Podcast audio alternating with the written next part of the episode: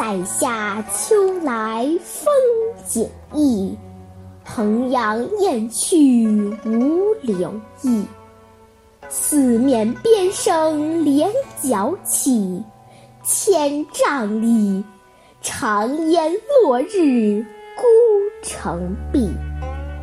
浊酒一杯家万里，燕然未勒归无计。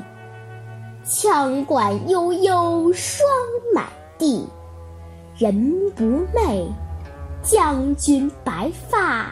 征夫泪。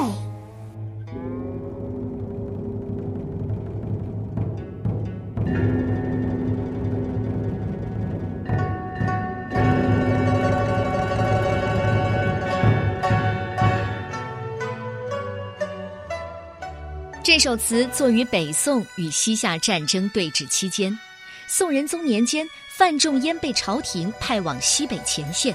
承担起北宋西北边疆的防卫重任，范仲淹也因此写下不少边塞名篇。这首《渔家傲》更是脍炙人口，家喻户晓。秋天到了，西北边塞的风光和江南不同，大雁又飞回衡阳了，一点也没有停留的意思。黄昏时，军中号角一吹，周围的边声也随之而起。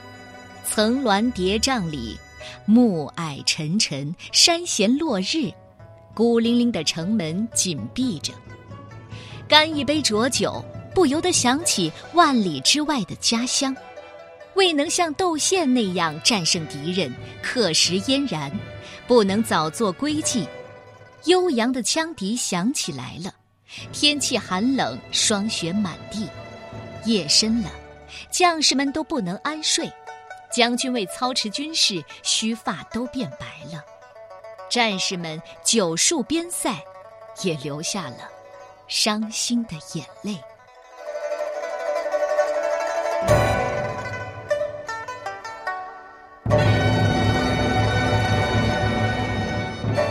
塞下秋来风景异，衡阳雁去无留意。四面边声连角起，千丈里，长烟落日孤城闭。浊酒一杯家万里，燕然未勒归无计。羌管悠悠霜满地，人不寐。将军白发，征夫泪。